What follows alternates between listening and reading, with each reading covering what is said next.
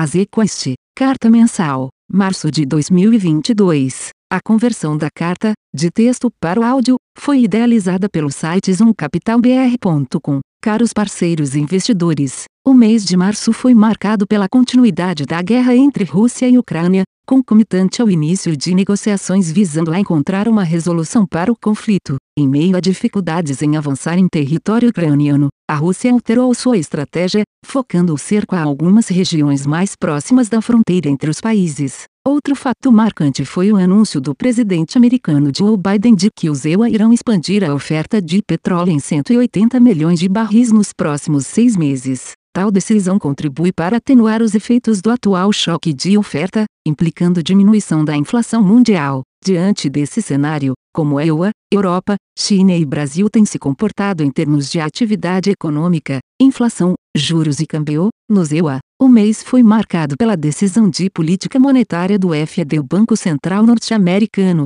subindo a taxa básica de juros para 0,25%, um movimento de alta que não ocorria desde dezembro de 2018. Após reuniões consecutivas reconhecendo avanços no mercado de trabalho e uma inflação já muito acima da meta estabelecida, o FED se sentiu confortável em começar o processo de restrição monetária já amplamente esperado pelo mercado. Após alguns pronunciamentos dos membros do FOMC, Comitê de Política Monetária, incluindo seu presidente, comunicando que altas mais expressivas que 25 BPS seriam possíveis, o mercado passou a precificar ao menos duas altas de 50 BPS nas próximas reuniões, mantendo as demais em 25 BPS, o que levaria a taxa de juros para 2,50% ao final do ano. A ata da reunião deixou clara a preocupação dos membros com o nível de inflação e a ancoragem das expectativas, sinalizando altas de 50 bps nas reuniões seguintes. A própria alta de março teria sido de 50 bps se não fosse a guerra na Ucrânia.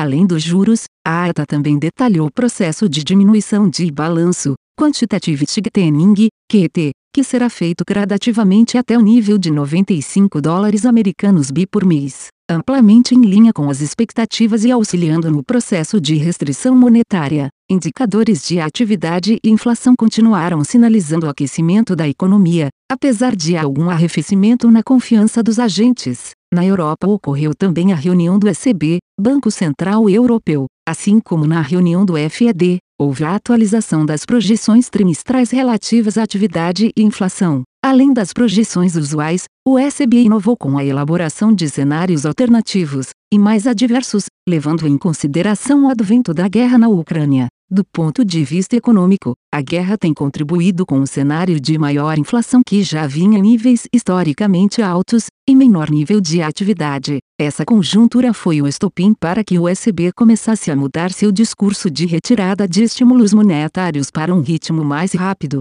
abrindo a possibilidade de fim dos programas de compra de ativos no terceiro trimestre, o que possibilitaria uma alta nas taxas de juros ainda nesse ano cenário cada vez mais provável. Estamos atentos à evolução futura dos estímulos fiscais em face aos desafios enfrentados pelo velho continente, notadamente a guerra na Ucrânia e o aumento dos preços de itens relacionados à energia, principais responsáveis pela alta significativa nas taxas de inflação. No continente asiático, a China sofreu com o impacto de mais um surto de Covid de forma mais expressiva na província de Xangai, que está entre as mais relevantes para a atividade chinesa. A persistência do governo chinês na política de Covid-0 implicou na piora das perspectivas em relação à atividade, aliado ao impacto da Covid. A ausência de medidas adicionais de estímulo por parte do governo também tem contribuído de forma negativa para as projeções de atividade de 2022, que já se encontravam abaixo da meta de 5,50%, dada pelo governo, mesmo antes do choque da Covid.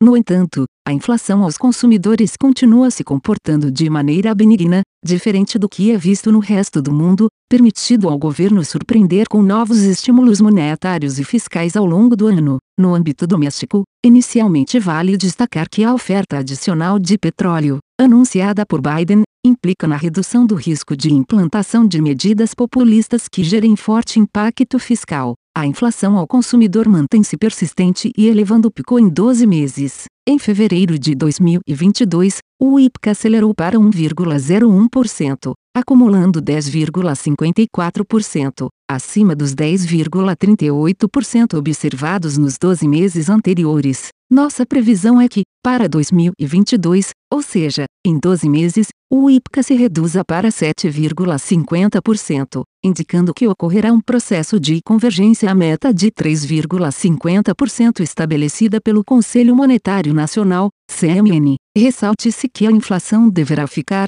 pelo segundo ano seguido, em um patamar maior que o limite superior estabelecido pelo CMN, atualmente em 5,00%. A invasão da Rússia na Ucrânia já dura mais de cinco semanas, quanto mais esse conflito se alongar, maior o risco de o pico da inflação em 12 meses continuar subindo, devido aos aumentos nos preços do óleo, do gás e de commodities alimentícias como o trigo e o milho, apesar de o atual ciclo de alta da taxa Selic ser bastante restritivo, com previsão de taxa real de juros de aproximadamente 6,00% ao ano, o dobro da vigente antes da pandemia, mantemos uma visão relativamente construtiva para a atividade econômica, com previsão de 0,60% de crescimento neste ano, com viés de alta. A previsão de maior atividade econômica que é esperada no começo deste ano e o respectivo viés que essa previsão se eleve decorrem de possíveis surpresas na parte não cíclica do PIB, a exemplo dos investimentos públicos. Em consequência da disponibilidade dos recursos por parte dos governos subnacionais,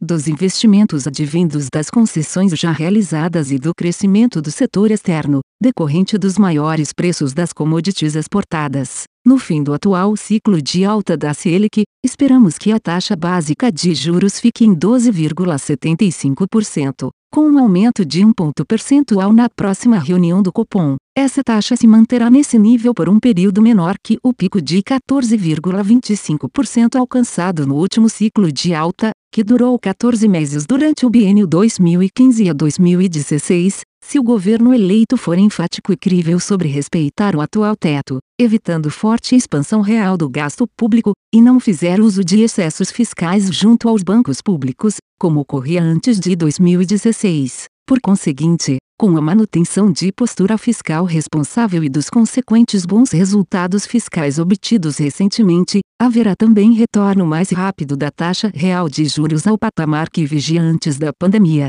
com impacto positivo no crescimento econômico de 2023, atualmente previsto em 0,50%. Nesse sentido, ao considerar o cenário de uma política fiscal responsável e a natural incerteza de um ano eleitoral, esperamos um câmbio de real US cifrão 5,00 no final deste ano. Estratégia macro. O mês de março foi marcado pela continuidade da guerra entre Rússia e Ucrânia e mais preocupações quanto ao cenário de maior inflação e menor atividade. Diante desse ambiente, os bancos centrais ao redor do mundo vêm elevando o tom no sentido de políticas monetárias mais restritivas, seja retirando os estímulos, fim dos programas de compra de ativos, seja aumentando as taxas de juros. No Brasil, a inflação permanece no centro das discussões, determinando a evolução das próximas decisões do Banco Central. O BC aumentou a Selic em um ponto percentual, para 11,75%, e indicou que para a próxima reunião haverá um aumento de igual magnitude,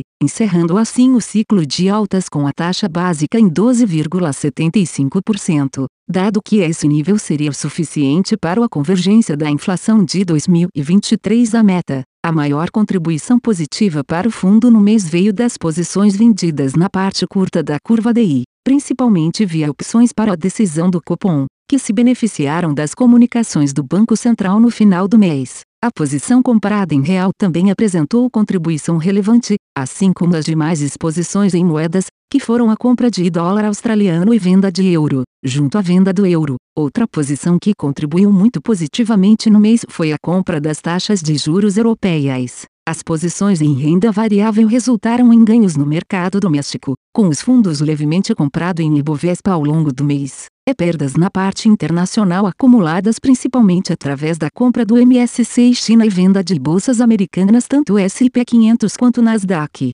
Por fim, houve uma perda relevante no começo do mês em posições vendidas na inflação implícita, que foram zeradas. No mês de março, nossos fundos macro registraram fortes altas, O Azequest Multi fechou o mês com mais 1,96%, o MZK Dinâmico com mais 2,11% e o Azequest Multimax com resultado de mais 3,16%. O fundo Azequest Multi PWR, versão mais agressiva da estratégia macro que busca uma utilização de risco mais 1,5x maior do que o Multimax, encerrou o mês com performance de mais 3,84%, chegando a mais 9,27% no ano. Estratégia de renda variável. Março foi marcado por uma performance muito forte da Bolsa Brasileira, um mês com muitos eventos macro, seguido com a invasão da Rússia na Ucrânia. Neste cenário, parte das oportunidades que temos explorado em nossas carteiras estão ligadas às commodities.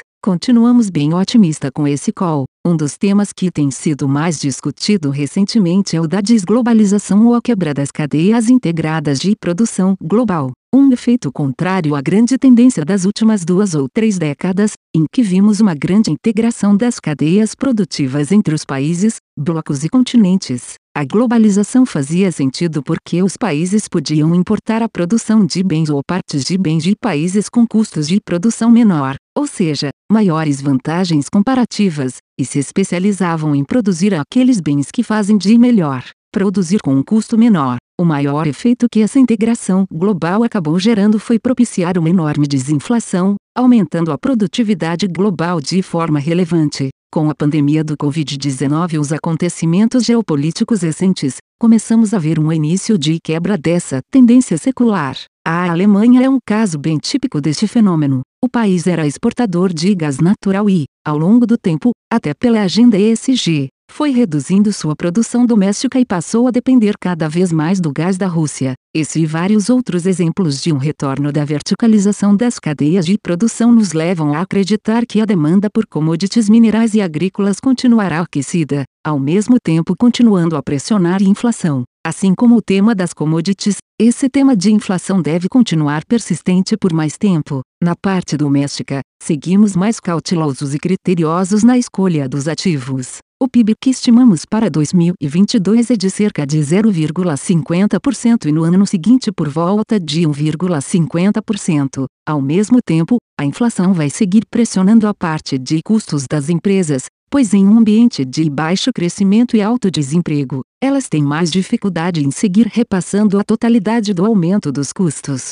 Temos preferência por Arezo, que vem entregando crescimento aliado a ganho de market share. Outro caso que gostamos é o de açaí. A aquisição das lojas do Extra deve gerar aumento de vendas e ganhos de margem, com um valuation muito razoável. Na parte de e-commerce, seguimos acreditando que o setor ainda apresenta riscos muito estruturais para o setor como um todo, a despeito da alta recente. Também temos em nossas carteiras alguns nomes de bancos e serviços financeiros, empresas que acreditamos que se beneficiarão de juros mais altos e os maiores fluxos de estrangeiros. Importante dizer que o investidor que aloca em nossos fundos não está comprando Ibovespa. O Small MD Caps, por exemplo, nos últimos 10 anos rendeu mais de 10 vezes o Ibovespa. Quem investe em nossos fundos está comprando uma carteira de empresas que deverá superar o retorno do índice no longo prazo. No mês de março, a Zequest Small MD Caps rendeu mais 5,10%, o Azequest Ações rendeu mais 4,60% e o Azequest Top Long Biased encerrou o mês com alta de mais 2,30%. O Azequest Total Return teve retorno positivo de mais 0,90% no mês. Estratégia Crédito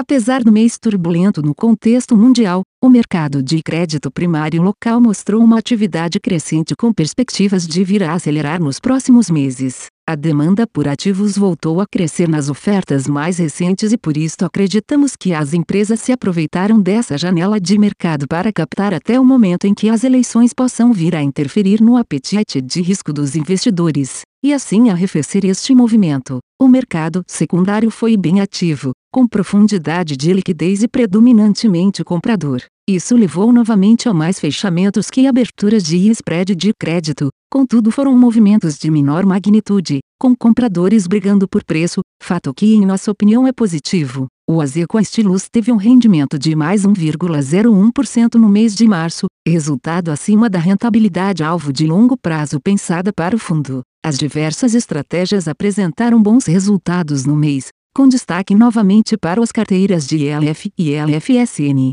O Azequest Valore teve um rendimento de mais 0,95% no mês de março, resultado em linha com a rentabilidade alvo de longo prazo pensada para o fundo. Os destaques positivos foram as carteiras de bancários, LF e LFSN, e IFDC. Já a carteira de debêntures hedgeadas teve uma rentabilidade negativa no mês. O Azequest Altro teve um rendimento de mais 1,07% no mês de março, resultado em linha com a rentabilidade alvo de longo prazo pensada para o fundo. No mercado local, os destaques positivos foram as carteiras de bancários, LF e LFSN, e IFDC. Já a carteira de debentures hedgeadas teve uma rentabilidade negativa no mês. O resultado da parcela ofissória foi positivo, ganhamos dinheiro nas posições de cash. Os bans corporativos performaram bem, e na posição de derivativos o resultado foi um pouco negativo. O Azequest Supra teve um rendimento de mais 1,08% no mês de março, resultado um pouco abaixo da rentabilidade alvo de longo prazo pensada para o fundo.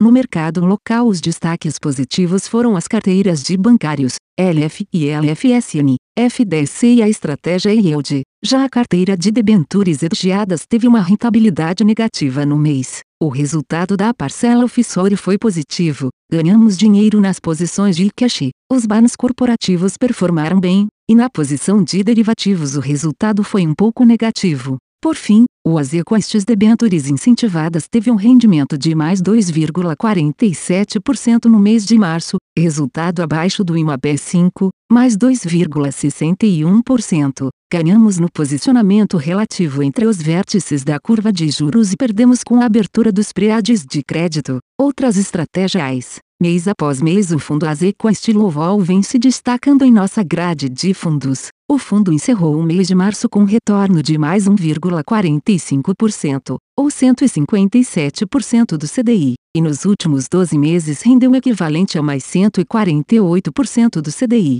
Ao mesmo tempo, o fundo Azequest Termo manteve sua rentabilidade alvo planejada com 0,97% no mês, o equivalente a 105% do CDI. Fim. A conversão da carta, de texto para o áudio, foi idealizada pelo site zoomcapitalbr.com. Aviso legal. É recomendada a leitura cuidadosa do regulamento dos fundos pelo investidor antes de tomar a decisão de aplicar seus recursos. A rentabilidade passada não representa a garantia de rentabilidade futura. A rentabilidade, quando divulgada, não é líquido de impostos. Fundos de investimento não contam com garantia do administrador, do gestor, de qualquer mecanismo de seguro ou fundo garantidor de crédito, FGC. Para avaliação da performance de um fundo de investimento, é recomendável a análise de, no mínimo, 12 meses. A gestora não se responsabiliza por quaisquer decisões tomadas tendo como base os dados deste documento. As informações aqui contidas têm caráter meramente informativo e não constituem qualquer tipo de aconselhamento de investimentos ou oferta para aquisição de valores mobiliários. Os investimentos em fundos de investimento e demais valores mobiliários apresentam riscos para o investidor. Os fundos de ações com renda variável podem estar expostos a significativa concentração em ativos de poucos emissores, com os riscos daí decorrentes.